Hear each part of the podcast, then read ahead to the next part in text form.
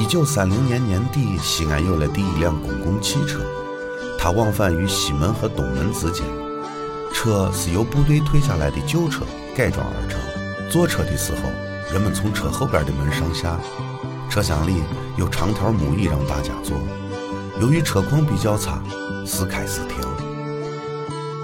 长安历史几千年，东方智慧传天下，西安乱谈。